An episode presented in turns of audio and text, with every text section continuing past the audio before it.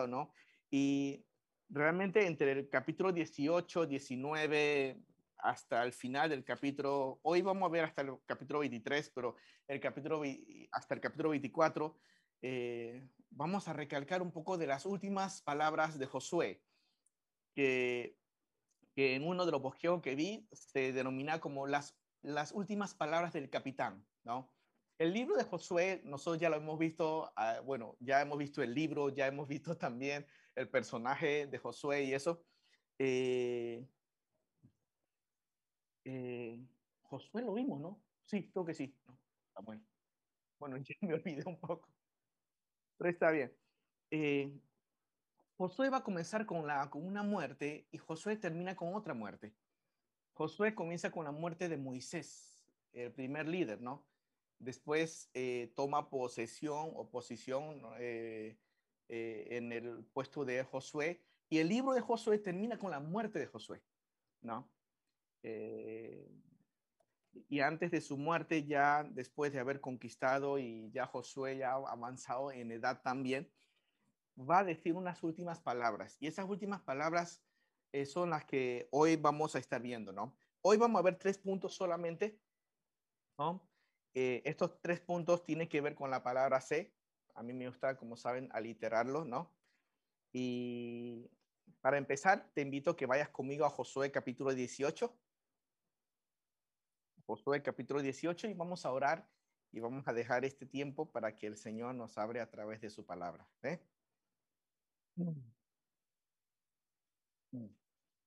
Padre Santo, gracias por tu amor, gracias por tu misericordia, nos permites estar reunidos a través de, de esta tecnología. Padre, pedimos perdón si de alguna manera no te hemos ofendido.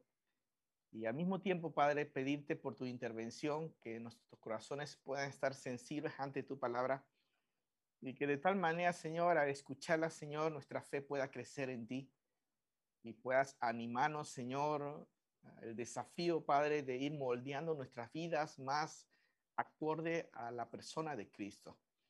Eh, rogarte, Padre, que tú, como el enseñador, Padre, seas el que, seas el que utiliza, a través de tu palabra, Señor, puedas hablar a nuestros corazones en lo, eh, en lo íntimo, Señor, y personal.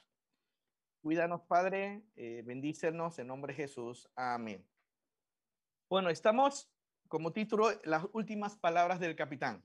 ¿no? En estas últimas palabras del capitán, capítulo 18, nosotros vamos a ver una de las, de las exhortaciones de él y vamos a ver el versículo 3, que se encuentra el primer punto, que se llama Cumple tu comisión, ¿no? Cumple tu comisión. Versículo 3 del capítulo 18 dice, Josué dijo a los hijos de Israel, ¿hasta cuándo seréis negligente para venir a poseer la tierra que os ha dado Jehová, el Dios de vuestros padres? Repito la pregunta retórica que dice acá Josué, ¿hasta cuándo seréis negligente? En este momento ya habían pasado alrededor de siete años, un poquito más de siete años de conquista. Ya gran parte de la tierra había sido conquistada, pero siete pueblos no habían ido a tomar posesión. Entonces, Josué dice, ¿hasta cuándo vas a ser negligente en poseer la tierra que ya Dios te dio? O sea, ya Dios te dio esa tierra. Ya has vencido gran parte, pero los pueblos se han quedado cómodos en su lugar y no han ido. No han ido a poseer la tierra. Por eso Josué les dice en el capítulo 18, dice, ¿hasta cuándo seréis negligentes para venir a poseer la tierra que Dios te ha dado? ¿No? Y la palabra negligente, negligencia es muy interesante, ¿no? Y, si podemos definir la palabra negligente en lo personal, te hago la pregunta, si quieren pueden responder, ¿cómo tú definirías negligencia? ¿Alguien tiene, pueden comentar? Bien rápido, tengo, separé un minuto para esto. ¿No? ¿Qué sería negligente? ¿Alguien escribió algo? No. no.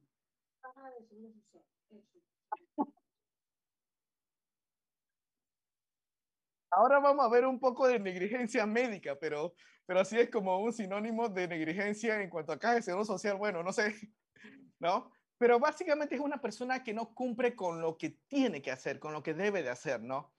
Eh, estuve pensando en diferentes ejemplos. Uno de esos ejemplos es que eh, una persona que es responsable de una obra, un arquitecto, un ingeniero, ¿no? Construye un puente. Si, si no lo hace con los materiales debido al cuidado y protección de las personas que van a utilizar ese puente o van a habitar ese edificio, es negligencia, ¿no? Pero esta palabra muchas veces se utiliza en el término de acá de seguro social, como lo escribieron ahí, y pudiéramos conocerlo como negligencia médica, ¿no? Y salió una noticia un tiempo atrás que a mí me, que a mí me impresionó. Eh, le voy a pedir a alguien que proyecte eh, la imagen para que ustedes lo puedan ver, ¿no? Eh, si ven allí y leen el título, dice que un cirujano ¿Qué dejó? Un cirujano olvidó el teléfono celular, su móvil, dentro de un paciente después de una cesárea. ¡Wow! ¿Y saben cómo se dio cuenta? ¿O cómo se dio cuenta la paciente? O sea, causa risa, pero fue real. Lo pueden buscar en internet.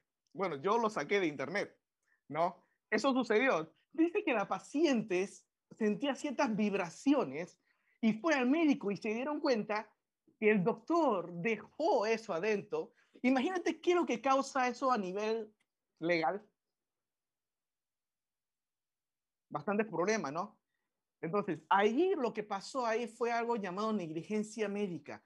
Un doctor no hizo bien lo que tenía que hacer. Ahora, cada doctor, cada médico a principio de su carrera, cuando se gradúan, ¿ellos qué juramento hacen? Ellos hacen un juramento, si no me equivoco, llamado juramento hipocrático, ¿no? ¿Qué tiene? Eh, en esencia, ¿qué significa ese juramento que ellos hacen? ¿Alguien tiene, alguien me puede mencionar? Yo, yo sé que aquí tenemos doctores, entonces, o... Está Irene acá, ¿no? Entonces, eh, ¿qué significa? ¿Qué significa eh, el juramento hipocrático? Alguno que sepa medicina, yo sé que Irene está por acá, ¿no?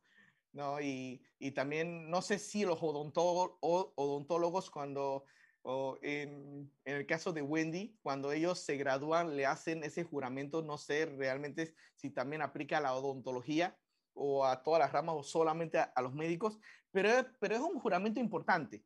O sea, ¿y qué, ¿y qué es ese juramento?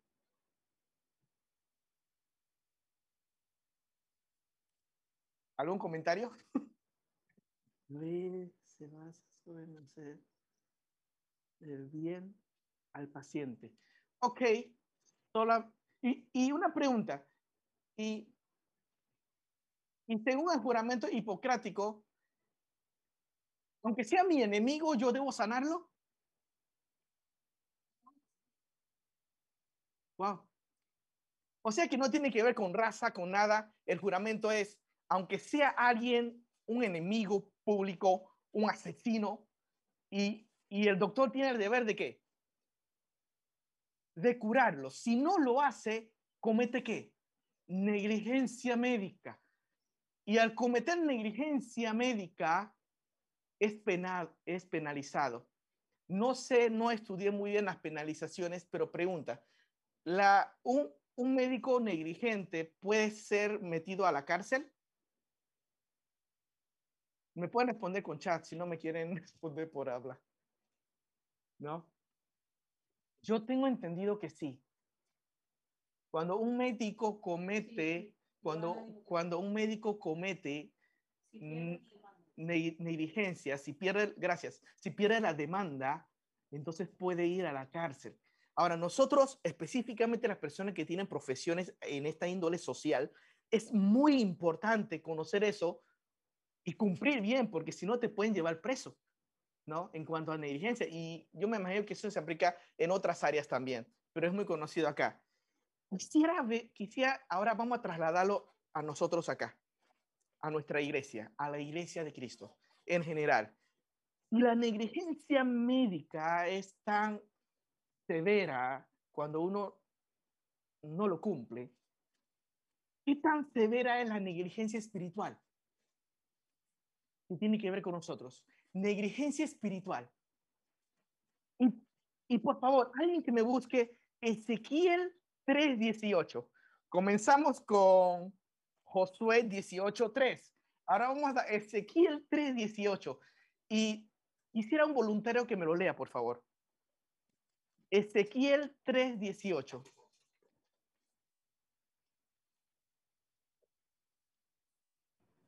Yo. Por favor. Eh, cuando yo dijere al impío, yo Karen. Sí. Cuando yo dijera al impío, de cierto morirás, y tú no le amonestares ni le, ni le hablares, para, para que el impío sea apercibido de su mal camino a fin de que viva. El impío morirá por su maldad, pero su sangre demandaré de tu mano. Wow. Cuando yo leí ese versículo, chicos, me dio temor. ¿Qué quiere decir ese versículo?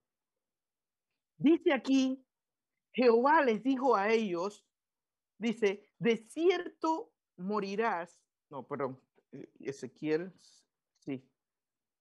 Sí.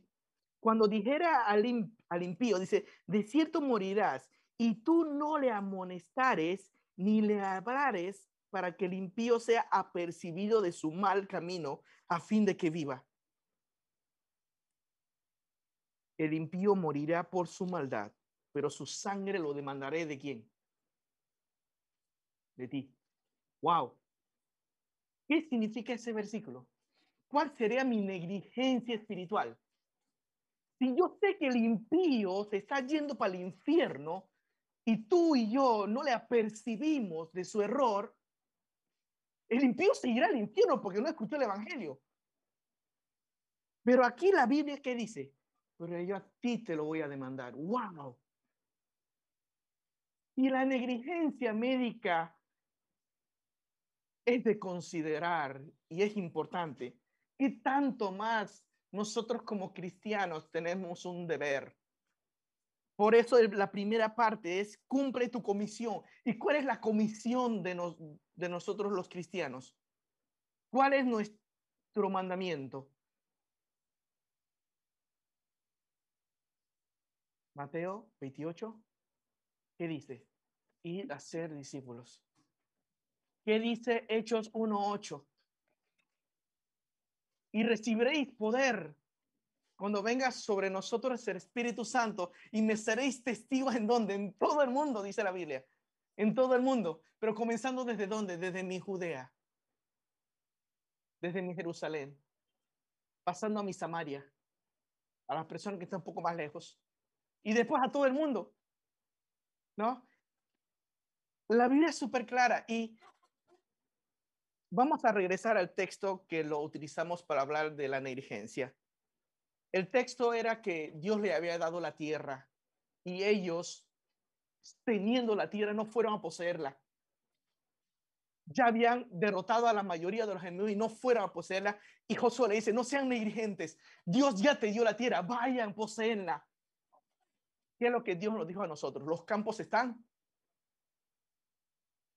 Los campos están blancos, mírenlos, están maduros. ¿Qué tiene que hacer la iglesia? Ir cosechar. ¿Qué le dijo Dios Jesús a Pedro? Yo desde ahora te voy a hacer pescador, no de trucha, no de salmones, no de bagres. Yo te voy a hacer pescador de hombres. ¿Sí? Necesito que me ayuden. Vamos a otros versículos muy interesantes, ¿no? Primera de Corintios capítulo 9.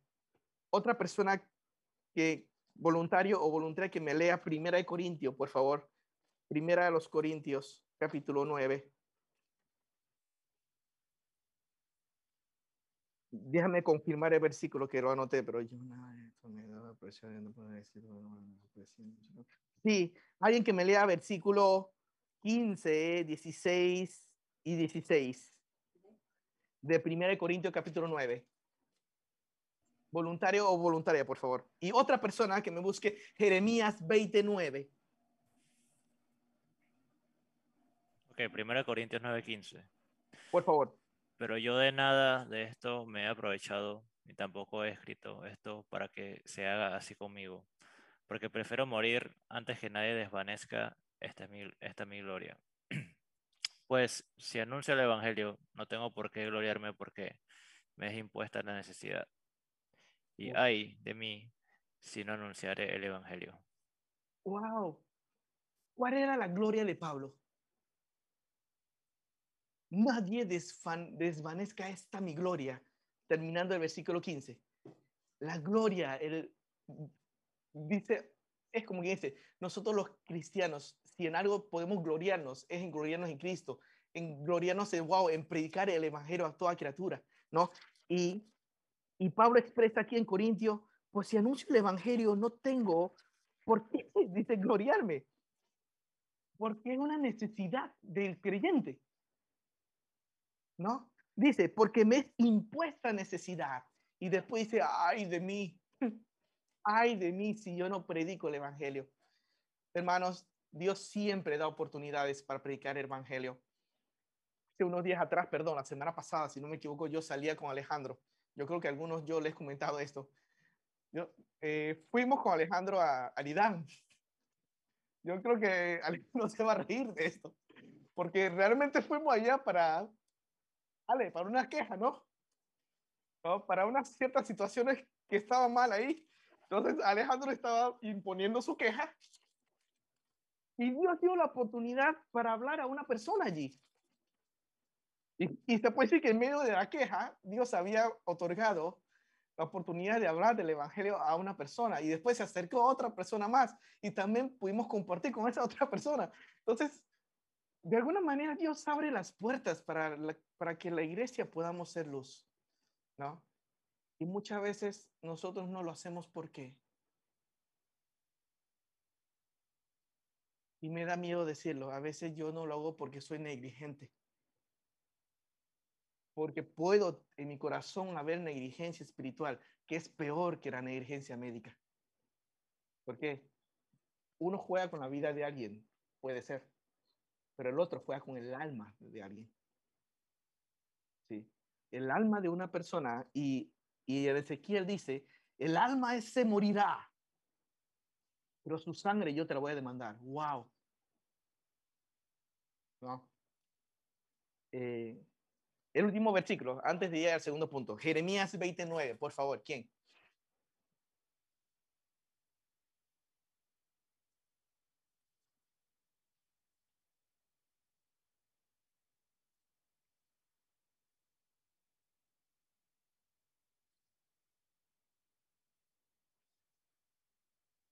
Jeremías llegó un momento en donde dijo en su frustración, yo no hablaré más de Dios. No, no voy a hablar más, no voy a mencionar su nombre. Pero ¿qué dice abajo? No obstante, ¿qué cosa había en su corazón? Un fuego, algo que ardía. Jeremías no pudo, aunque deseó dejar dejar de hablar de Dios, dice que yo sentía un fuego adentro mío que me impedía hacerlo. Y hermanos en Cristo, chicos, chicas, Señor, realmente ayúdanos a que cada día sintamos esa pasión. ¿Por qué? Por querer agradar a Dios, ese fuego que nos quema por dentro, que, que nos arda en el corazón, Señor, de predicar tu evangelio, las buenas noticias. Y eso sin, y, eso sin mencionar el versículo de los, de los discípulos al camino de Maús, después de que Cristo les habló a ellos con sus ojos vendados y que cuando Dios les sacó la venda, ellos, ellos dijeron, no ardía nuestro corazón cuando, es, cuando Jesús nos abría la Biblia y nos exponía, ¿no? ¿No? Es, wow, es Señor, dame esa pasión por las almas, ¿no? Y el primer punto ya terminando, si regresamos ahí a Josué, vamos a regresar a Josué, versículo 18, capítulo 18, versículo 3, lo repito. Josué habló a esas tribus ¿Hasta cuándo seréis negligentes en venir y a poseer la tierra que os ha dado Jehová, el Dios de vuestros padres? Y después dice, señálenme personas y después se cumple eso. ¿no? Nuestra responsabilidad, Señor, dame el ardor, la pasión, ¿no? De que nosotros comuniquemos, ¿no? Comuniquemos. Segundo punto. Primer punto es cumple con tu comisión, ¿no? Cumple tu parte. Hazlo. Nuestra parte para no estar en negligencia, Señor, ayúdame a eso. Segundo punto. Josué capítulo 22. Josué 22, versículo 5 versículo 5 está la amonestación, está, la, está las otras palabras del capitán. Y este segundo punto se llama conserva tus convicciones. El primer punto es cumple la comisión. Segundo, conserva tus convicciones. Esas convicciones, ¿a dónde las encontramos? En los principios bíblicos. ¿Qué son las convicciones? Las convicciones son esas cosas que tú has aprendido, te has apercibido y estás cautivo de lo que tú has aprendido y son las que te mantendrán firme. Estás convicto de eso. Las convicciones yo trato de verlo como columnas, que aunque venga viento y marea, si hay convicciones profundas y fuertes, aunque venga terremotos o, o cosas, se van a mantener de pie. ¿Te acuerdas, como dijo el predicador en la conferencia de Semana Santa y habló sobre el huracán capítulo, capítulo, no, no, capítulo, el categoría 5 o 4 o 5 que era la máxima categoría que azotó, que azotó y que de todos quedó una casa parada. Esta casa tenía convicciones fuertes. Esta casa tenía columnas bien profundas. ¿Eso qué significa? significa que aunque vengan amigos del mundo o los vientos del mundo que quieran influenciarme a otra cosa, yo me mantendré firme porque tengo convicciones firmes. Por eso este segundo punto, en el versículo 5 del capítulo 22 de Josué dice, Josué 22, en 20, solamente con diligencia el primer punto era negligencia. No seas negligente.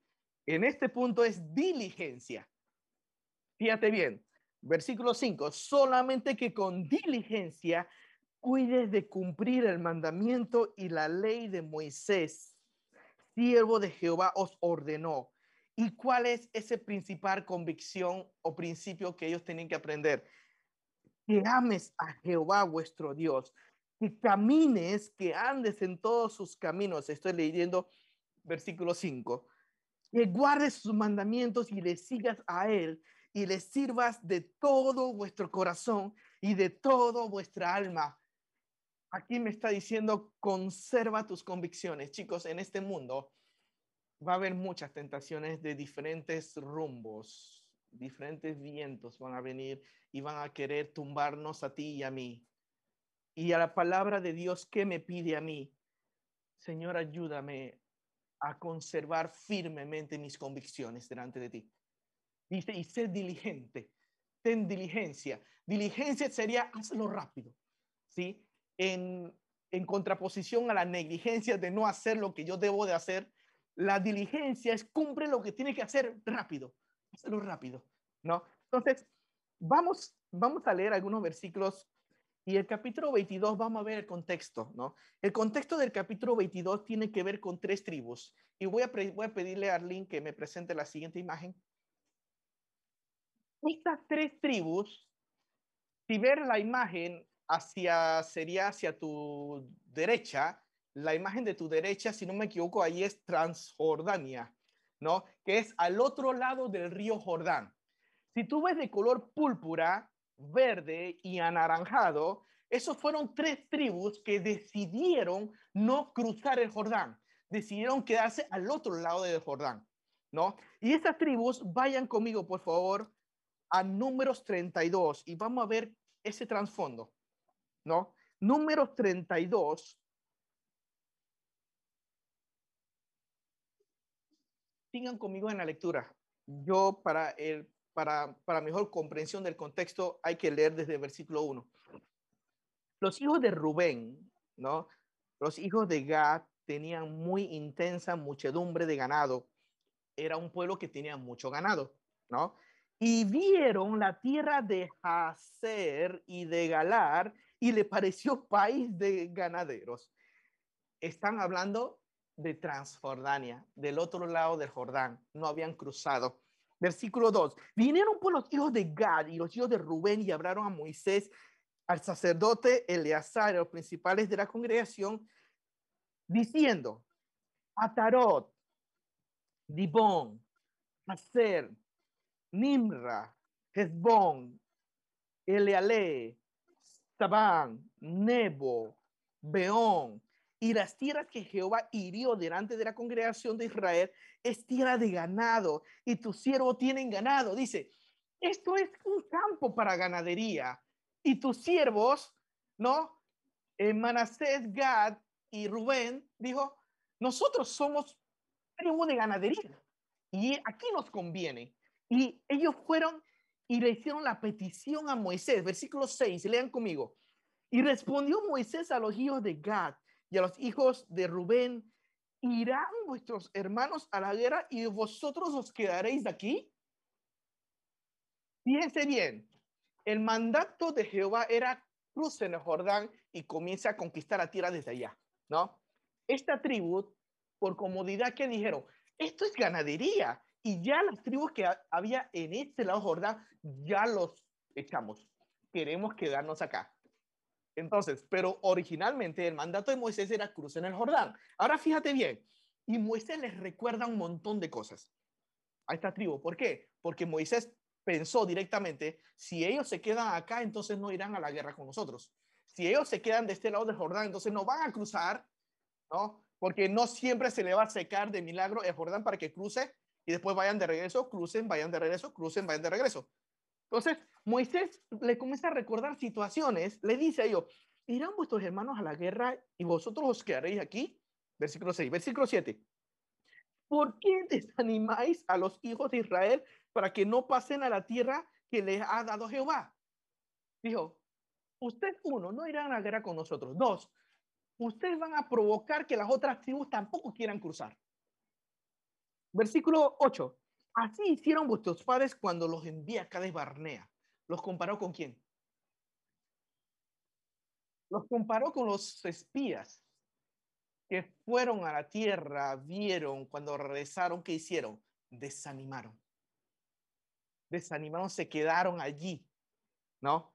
Y si seguimos leyendo, Moisés les recuerda, les recuerda, les recuerda. Perdón, no, aquí es Moisés les recuerda eso, ¿no? Versículo 10 dice, y la ira de Jehová se encendió entonces, dice, no verán los varones y subieron a Egipto y ahí les da. Versículo 16, tenemos que saltar, no hay mucho tiempo, cuando, después cuando tenga tiempo léelo, es interesante. Versículo 16, escuchen, entonces ellos vinieron a Moisés y dijeron, edificaremos aquí majada para nuestros ganados y ciudades para nuestros niños. Versículo 17. La condición de que ellos pudieran quedarse en esa parte de la tierra era versículo 17. Y nosotros nos armaremos e iremos con diligencia delante de los hijos de Israel hasta que los matemos en su lugar y nuestros niños quedarán en las ciudades fortificadas a causa de los moradores del país. Nosotros volveremos a nuestras casas no volveremos a nuestras casas hasta que los hijos de Israel posean la tierra. ¿Cuál fue el compromiso que le dio Moisés? Ustedes, estas tres tribus de este lado del Jordán, irán todos, cruzarán el Jordán, conquistarán con nosotros todos los años que sean necesarios y cuando termine la conquista, ustedes van a volver. Y versículo y capítulo 22 de Josué, ellos van a volver. Y de esta manera Josué, en números Moisés le estaba hablando. Aquí Josué le están hablando a ellos. ¿no? Ustedes que están en el borde, que están en el borde, no han cruzado, tengan cuidado. Conserven sus convicciones de Jehová, que Jehová Dios le dio. ¿no? Y esas convicciones principalmente tenía que ver con amar al Señor, servirle de todo corazón, como el primer mandamiento. Ahora, leyendo y viendo diferentes predicaciones, me gustó mucho eh, algo que dijo Daniel Ubel. Al principio, las tribus estas se conformaron con estar en el límite y no entraron. Se, se, acostumbraron a la comodidad y se quedaron ahí y no fueron. Y escribí algo que me gustó mucho. ¿Por qué vivir en el límite? ¿Por qué nos conformamos en estar cerca de la voluntad de Dios y no estar en la voluntad de Dios? Eso me llamó mucho la atención. Dice, ¿por qué a veces nos gusta estar en el límite, a veces jugando con el pecado y a veces en el límite de voy a hacer la voluntad de Dios o no hago la voluntad de Dios? ¿No? Esta parte me llamó mucho la atención. ¿no? Eh, hay un, quiero presentar un, eh, otra imagen que tiene que ver con eso. Esta imagen llama la atención. Wow. Puede haber cristianos que siempre estamos en el límite. ¿no? Eh, Señor, hago tu voluntad, no hago tu voluntad. Señor, y hay diferentes tipos de límites. Los límites siempre es para, para llamarnos la atención. ¿Por qué? Porque un límite es para guardarnos, ¿no? Si no hay límites, no hay definición, es un desorden. Si no hubiera límites o una raya, no se puede jugar ningún deporte. Si no hay límites demarcados en el tenis, cada uno hace lo que más le viene en gana. Es como después de Josué viene jueces. Jueces es un tiempo que no hay límites. Cada uno hacía lo que bien le parecía. Y mientras que los límites sí nos hace diferenciarnos. Hermanos, hermanas, Señor, mi corazón siempre juega en los límites o yo estoy haciendo la voluntad de Dios. Y muchas veces jugamos en el límite del pecado, ¿no? Siempre estamos al borde, al borde del pecado, en vez de alejarnos de esos límites del pecado, siempre estamos jugando al borde. Y cuando jugamos al borde del límite, y como dice ahí la imagen, jugar con los límites nos lleva a pecar. Es como que dice, yo soy fuerte, yo puedo pasar por estas páginas de internet y no me pasa nada. Yo puedo hacer esto y no me pasa nada. Yo, y estamos ahí, ahí, ahí, al borde, al borde, al borde de caer en el precipicio, pero, pero siempre estamos jugando en el borde. En Argentina, las vacas, hay muchas vacas en Argentina. Quizás Alejandro haya tenido oportunidad de ver las vacas, ¿no? Y hay campos y campos y llenas de vacas. Y una característica de las vacas, que no sé si porque son brutas, perdón por la palabra, es porque siempre andan en el límite de la propiedad de su dueño, ¿no? Tiene todo el campo para comer, pero le gusta meter su cuello al límite de la otra propiedad para comer hierba. Y solo tiene que levantar los ojos y mira que tiene todo el campo, pero le gusta asomar su cogote, su cuello, para, y con el alambre hay un montón de vacas que están todas heridas por estar en esos límites, ¿no? Y me llamó la atención, ¿por qué? Porque estas tribus después, si seguimos leyendo la historia, esta tribu no le fue bien. Dios les permitió quedarse ahí. Ellos cumplieron su palabra, fuera a conquistar, pero no les fue bien. ¿no? Y avanzo, avanzo porque el tiempo ya, eh, tengo unos ejemplos más, más ahí eh, eh, que pudiéramos decir, pero yo creo que lo voy a tener que, que postergar un, un poco, solamente una anécdota para cumplir.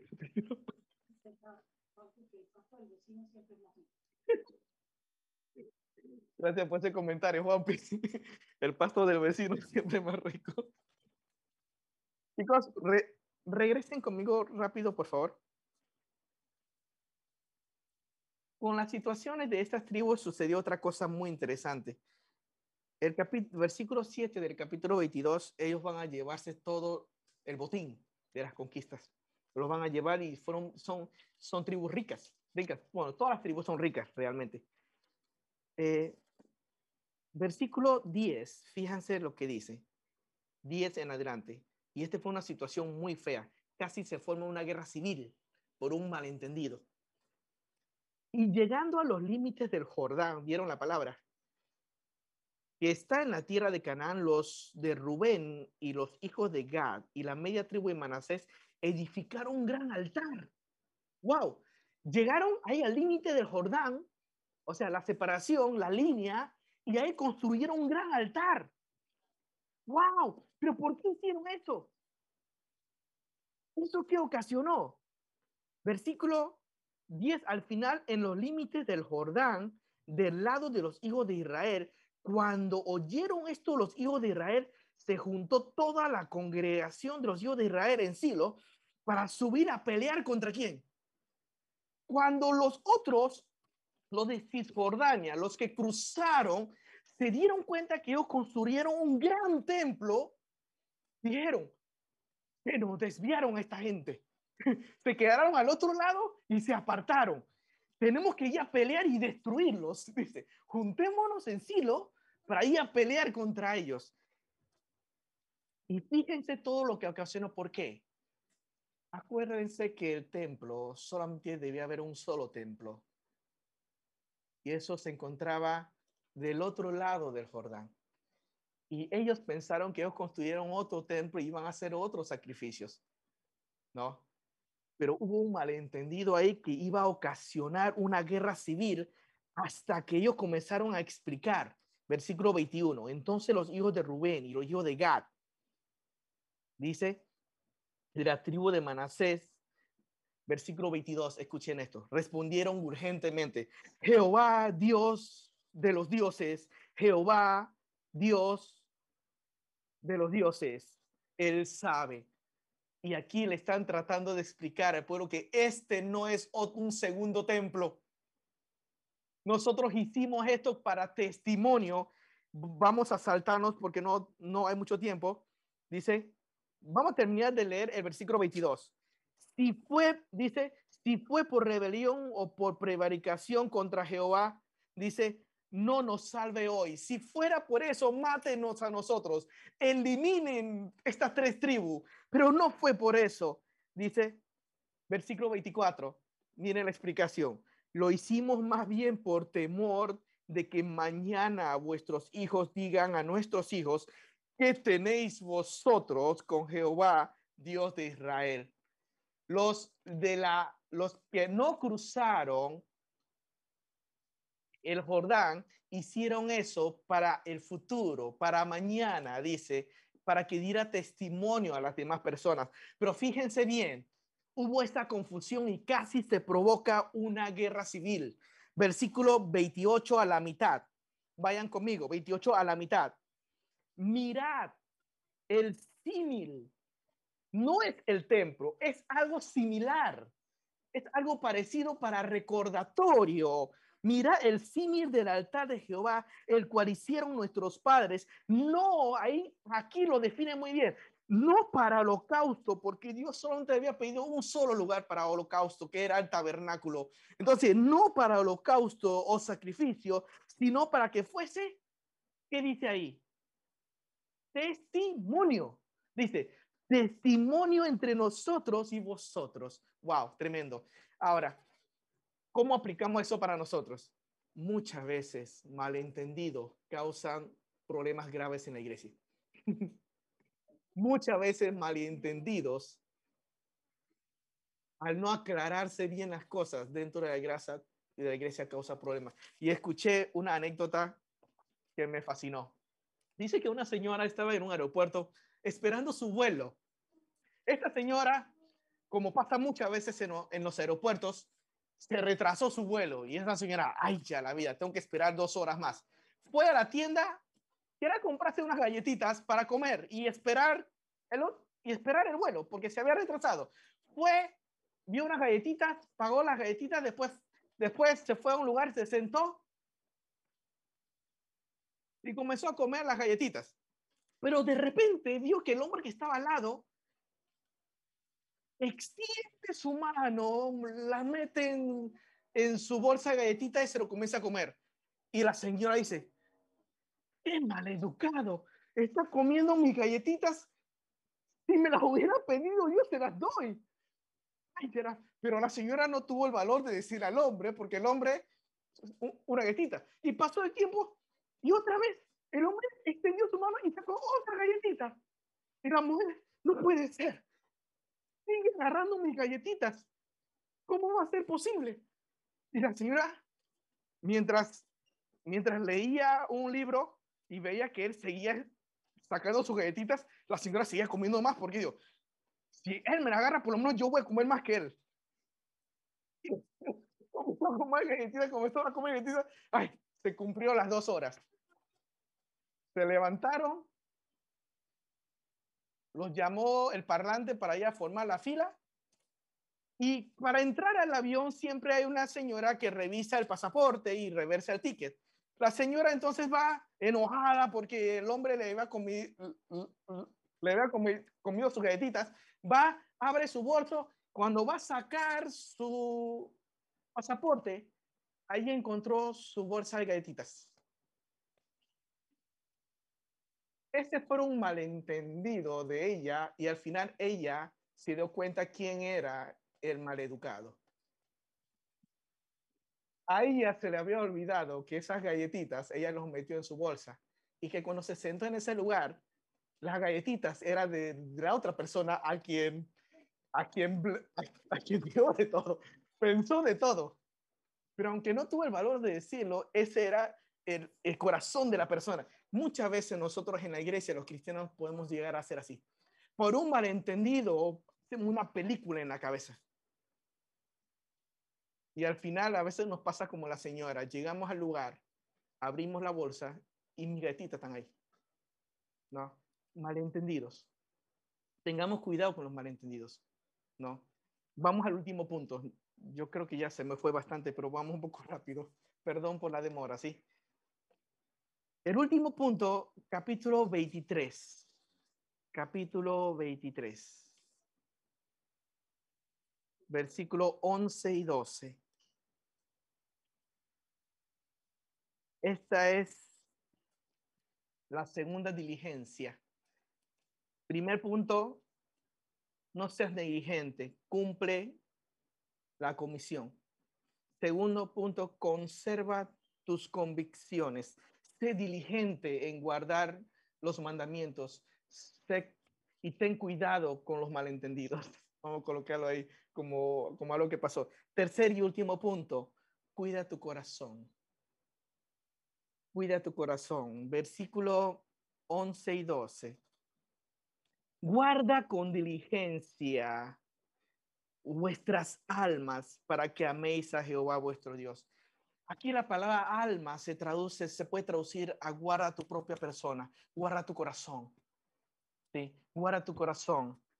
Eh, versículo 12, porque si os, apartareis y os, uni, y os, perdón, mi español se fue, y os uniréis, unire, uniereis, dice, y os uniereis a los que resta de estas naciones que han quedado con vosotros. Y si concertareis con ellas matrimonio, mezclándoos con ellas y ellas con vosotros, sabe que Jehová vuestro Dios no los arrojará más a estas naciones delante de vosotros, sino que os será de lazo, de tropiezo, lazo en tu costado, dice, dice, se me fue,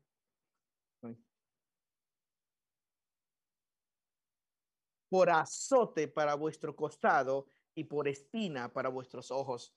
¿Cuál es el contexto de este capítulo? Guarda tu corazón de no mezclarte con el mundo. Ellos tuvieron un gran error. En los capítulos anteriores te vas a dar cuenta que muchos de las tribus no echaron toda la gente. Desobedecieron a Dios. Comenzaron a qué? A convivir con los cananeos Y Dios le advierte así, cuida tu corazón de no mezclarte con ellos, de no casarte con ellos, de no hacer matrimonio con ellos, porque el día que tú lo hagas, te va a ir mal. Dice, el día que lo hagas, te iba a ir mal. Versículo 14, vean conmigo. Tengo que saltarme versículos. Dice, y he aquí que yo estoy para entrar hoy por el camino de toda la tierra. Conoced pues con todo vuestro corazón y con toda vuestra alma que no ha faltado una palabra de toda la buena palabra que Jehová vuestro Dios había dicho de vosotros, todas os ha concedido, no ha faltado ninguna de ellas. Aquí Josué está especificando, la palabra de Dios se ha cumplido totalmente. La parte de Dios, Dios la cumplió. Tú no has cumplido tu parte. ¿No? Lo que quiero decir acá, y ya para terminar, chicos, debemos rogar al Señor que cuide nuestro corazón mientras estemos en el mundo, no mezclarnos con el mundo. Y aquí le dice, guarda tu corazón, guarda tu alma. Vayan conmigo, por favor. Necesito voluntarios aquí también. Vayan conmigo a Jeremías, capítulo 17, 9. Algunos quizá lo sepa de memoria este versículo. Jeremías 17, 9. Otra persona que me busque Proverbios 4, 23. Proverbios 4, 23. Y después todos nos vamos a ir a Primera de Timoteo, capítulo 3. No. ¿Quién tiene Jeremías 17, 9, por favor? Eh, engañoso es el corazón más que todas las cosas y perverso. ¿Quién lo conocerá? Muchas gracias, Daniel. Dice, engañoso es nuestro corazón, así que debemos tener cuidado. Dice, más que todas las cosas. Y aquí Jeremías es muy específico, tengan cuidado con tu propio, con tu propio corazón. Por eso dice la Biblia que hay que guardarlo. Ahora alguien que me lea, por favor, Proverbios 4:23. Sobre toda cosa guardada, guarda tu corazón porque de él mana la vida. Muchas gracias, Ana. Sobre todas las cosas, chicos, guardemos nuestro corazón. ¿No? ¿Por qué? Porque ella fluye la vida, dice, mana la vida. La Biblia dice que en donde está vuestro tesoro, ahí está vuestro corazón. Yo he repetido este versículo hasta el cansancio, creo yo. Y me lo tengo que repetir a, mí mismo todos los días. Porque las cosas que yo valoro, ese es mi tesoro. Y mi tesoro yo voy a cubrirlo y, es lo que más le voy a invertir tiempo. Ahora fíjate, en lo que más tú le inviertes tiempo es lo que más valora y allí va a estar tu corazón. Si valoramos a Dios, pregunta, ¿cuánto tiempo invierto con la Biblia? Si valoro a la palabra del Señor y lo amo, ¿cuánto, cuánto tiempo yo, yo dedico a leerlo, a meditarlo, a todas las cosas que lo podemos hacer con esto? No. Vayan conmigo a Timoteo tres cuidados para los hombres y bueno, también para las mujeres. Tres cuidados. ¿Por qué? Porque los hombres llegamos a amar estas cosas erradamente. Timoteo capítulo 3. Ahora se me pierde a mi Timoteo. Ahí, Timoteo, Timoteo. Capítulo 3. Wow.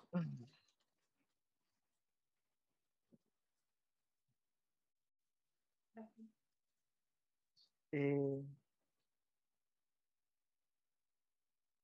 tres, deme un segundo. Eh,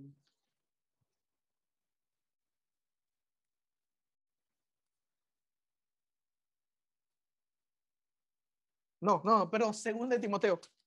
Ahí está mi error. Sí, segundo de Timoteo. Perdón, me equivoqué versículo 1, 2 y 3 y parte del capítulo de, de, versículo 4. Fíjense bien las palabras de, Timoteo, en 2 Timoteo. En los posteros días van a venir tiempos peligrosos. ¿Cuáles son los posteros días? 2021. Estos son los posteros días. Hoy, hoy van a venir tiempos peligrosos. ¿Por qué? Van a ver, vendrán tiempos peligrosos. Versículo 2 porque va a haber hombres amadores de sí mismo. Fíjate muy bien, los hombres aman, nos amamos a nosotros mismos. Somos egoístas, hombres amadores de sí mismos. Segunda cosa que los hombres aman es son avaros. Los hombres aman el dinero. Debemos tener cuidado. Nosotros perseguimos muchas veces porque amamos, nos amamos a nosotros mismos. Segundo, amamos al dinero. Y tercer amor de los hombres, versículo 4. Amadores de qué? Deleites. Esta parte es interesante. Tres cosas que los hombres, y bueno, coloco también mujeres, pero especifico a los hombres, ¿no? Que debemos tener cuidado. Amar a los deleites, debemos tener cuidado. Hay deleites carnales, deleites sexuales, deleites mm, fama o fortuna o eso. Cuidado. ¿Por qué? Porque eso a veces nos desvía nuestro corazón de amar al ser que debemos amar con todo nuestro corazón. Primer mandamiento. Jehová dijo, oye el Shema, oye Israel, oye Israel, Jehová, vuestro Dios. Amarás al Señor con todo tu corazón. ¿No? Y eh, eh, Salmos 119, 10. En mi corazón he guardado tus dichos para no pecar contra ti. Estoy utilizando versículos que todos nosotros conocemos. Terminando en, esta mañana que podemos examinar nuestro corazón. Señor, tú me has dado una comisión. Dame el poder para cumplirlo. Y ese poder ya lo tenemos. Se llama el Espíritu Santo que vive en ti y en mí.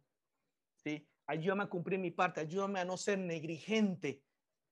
No, Segundo punto para recordar, Señor, ayúdame a conservar mis convicciones en ti.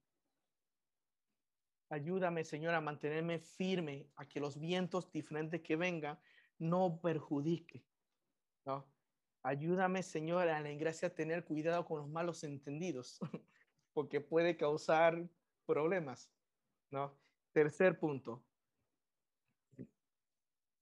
Señor, ayúdame a cuidar mi corazón a cuidar mi corazón. ¿Por qué? Porque de ella emana, de ella emana mi, todo lo que yo quiero. Porque es engañoso mi corazón. ¿sí? Una sed para recordar, todos con sed, ¿no? Pero que realmente eh, eh, estudiando a mí en lo personal me fue de bendición y desafío. Realmente espero que también para ti lo haya sido. Vamos a orar. Padre, gracias por este tiempo. Gracias porque tú eres bueno. Eh, padre, ayúdanos nuevamente, Padre, a cumplir mi parte, a cumplir la comisión que tú me has dejado. Padre, ayúdame, Padre, a no ser negligente, Señor. Ayúdame, Señor, a mantener mis convicciones, mis principios, Padre, en tu palabra, a estar firmes, Padre, para que no vaya para la derecha ni para la izquierda, a hacer tu voluntad, a no jugar en los límites, alejarme, Señor, de esos límites, Señor. Padre, y ayúdame a cuidar mi propio corazón, a guardarlo, Señor, a no mezclarme, porque tu palabra ha sido clara. Cuidaréis de no casarte, de no tener matrimonio, no te unirás con el mundo.